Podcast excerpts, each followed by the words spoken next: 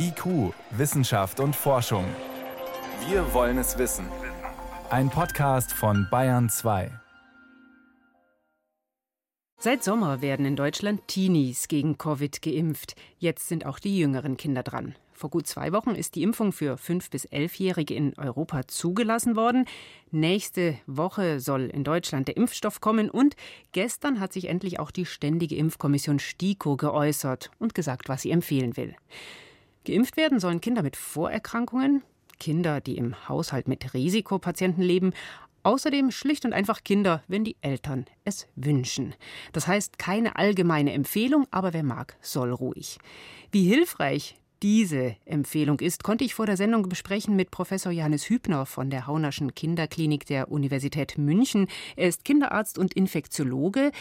Denn die Empfehlung, die klingt ja so ein bisschen nach nichts Halbes, nichts Ganzes. Deswegen wollte ich wissen, ist es trotzdem eine gute Empfehlung?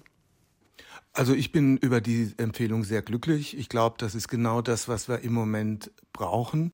Ich habe die Empfehlung auch schon gesehen, die ist den Fachgesellschaften zugeschickt worden. Und ich denke, das ist im Moment das, was wir brauchen und was wir sagen können.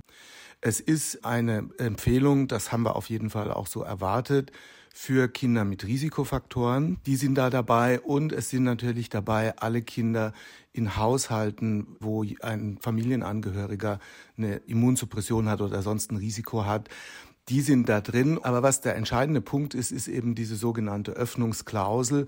Es steht ganz explizit da auch drin, dass Kinder auf den Wunsch ihrer Eltern hin und nach ausführlicher Aufklärung, wie wir das ja immer machen, auch gesunde Kinder geimpft werden können. Hm. Wenn wir uns die jetzt nochmal im Detail anschauen, für was für Kinder ist es denn medizinisch wichtig, sich impfen zu lassen? Also das ist eine lange Liste, die in der Empfehlung auch genau aufgeführt ist. Da ist Übergewichtigkeit dabei, da sind angeborene Lungenerkrankungen, da sind neurologische Erkrankungen schweres Asthma, unkontrolliertes Asthma, also nicht das ganz normale Asthma, was gut eingestellt ist.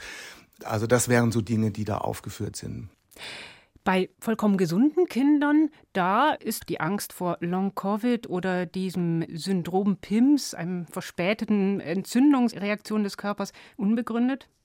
Also das sind alles Dinge, die ja durchaus vorkommen, das ist überhaupt keine Frage. Das ist aber alles sehr, sehr selten. Und wie gesagt, also das muss man dann einfach gegeneinander abwägen. Also Sie wissen das vielleicht, in Deutschland sind bisher zwischen 30 und 35 Kindern an Covid verstorben, davon aber die allermeisten wirklich mit schweren Grunderkrankungen. Wir haben selber eine ganze Reihe von schwerkranken Kindern gehabt, die sind aber alle letzten Endes auch wieder gesundet. Also die schweren Verläufe sehe ich im Moment bei dieser Erkrankung als kein großes Problem an im Kindesalter. PIMS ist ein schwerer Verlauf, auf jeden Fall, ist aber auch sehr, sehr selten. Also die Anzahl der Kinder ist unter 0,1 Prozent der infizierten Kinder entwickeln so ein PIMS. In Deutschland ist kein Kind bisher an PIMS verstorben.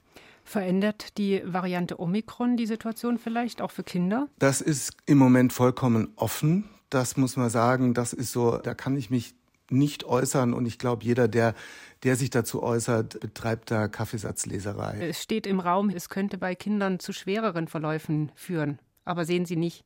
Es gibt auch genauso gut andere Hinweise, gerade aus Südafrika. Die Kinderärzte von dort berichten auch sowas. Und man muss auch dazu, glaube ich, im Hinterkopf haben, das war bisher bei jeder von diesen Varianten so, dass erstmal vermutet oder befürchtet worden ist, dass Kinder besonders betroffen sind dadurch. Das hat sich bei den anderen Alpha-Delta-Varianten immer dann hinterher nicht bestätigt. Ich glaube, darüber kann man bisher noch keine Aussage machen. Ganz praktisch, der Kinderimpfstoff, ist das ein anderer als für Erwachsene?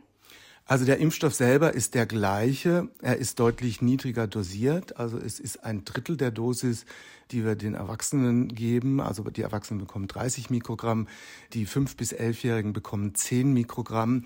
Aber die Zusammensetzung des Impfstoffs, die Trägerstoffe, das ist alles anders und äh, deshalb ist der Impfstoff letzten Endes doch ein bisschen anders. Und was eben ganz wichtig ist, das war auch so eine Diskussion, die wir die letzten Wochen schon hatten. Es gab die EMA-Zulassung, wir wussten die Dosierung. Aber es war eben so, dass dieser Impfstoff der Erwachsenen, dass man da sehr wenig hätte indizieren müssen, um diese reduzierte Dosis den Kindern zu geben. Insofern ist es jetzt auf jeden Fall gut und sinnvoll, abzuwarten, bis der Impfstoff für die Kinder verfügbar ist, weil wir nur dann diese Impfstoffmenge auch wirklich gut und zuverlässig so geben können, wie man soll. Hm. Die Regeln für Auffrischung etc. sind die dann dieselben wie für Erwachsene? Also für das Boostern bei den Kindern gibt es noch keine Empfehlung. Auch das ist sicher was, wo wir erstmal abwarten müssen. Es gibt es auch nicht für die 11- bis 15-Jährigen. Da müssen wir erstmal zuwarten und sehen, wie lange hält der Impfschutz bei den Kindern an. Die Empfehlung sowohl bei den 11- bis 15-Jährigen als auch die Risikokinder von 5 bis 11. Da schreibt die STIKO, Kinder, die die Infektion durchgemacht haben, sollen im Abstand von sechs Monaten eine einmalige Dosis bekommen. Das ist wie bei den Erwachsenen. Nochmal abschließend. Sie folgen der STIKO-Empfehlung, Nutzen hat es für Kinder mit Vorerkrankungen, für die anderen nicht unbedingt, deswegen keine allgemeine Empfehlung. Das ist ja der Blick auf das Kind als Individuum aus seiner Sicht. Wie schlimm muss denn eine Pandemie sein, damit Sie sagen würden, die Kinder sollen sich für die Gesellschaft impfen? Also da muss ich sagen, die Kinder haben so viele Opfer bringen müssen äh, in der Pandemie. Die sind sicher die letzten, die jetzt äh, für die Pandemie weiter herangezogen werden müssen. Umgekehrt, ich meine, ich kann auch ganz persönlich sagen, ich habe jetzt keine Kinder in dem Alter, meine Kinder sind schon größer, aber wenn ich jetzt ein Kind hätte, was sieben Jahre alt wäre oder elf Jahre, ich würde diese Kinder auf jeden Fall impfen. Ich bin für Impfungen. Ich habe auch die Kinder gegen die Grippe impfen lassen oder gegen die Hirnhautentzündung. Auch Dinge, die von der STIKO nicht empfohlen waren. Also wer Sicherheit haben will und wer seine Kinder wirklich auch vor diesen seltenen Komplikationen, schweren Verläufen schützen will, der kann das ja durchaus machen. Insofern finde ich, ist das jetzt eigentlich eine sehr gute Empfehlung, die das allen offen lässt. Ab nächster Woche können Sie geimpft werden. Es gibt jetzt auch eine Empfehlung der STIKO dazu. Da spielen Vorerkrankungen eine Rolle und der individuelle Wunsch. Vielen Dank. Das waren Einschätzungen von Professor Johannes Hübner stellvertretender Direktor an der Haunerschen Kinderklinik der Universität München.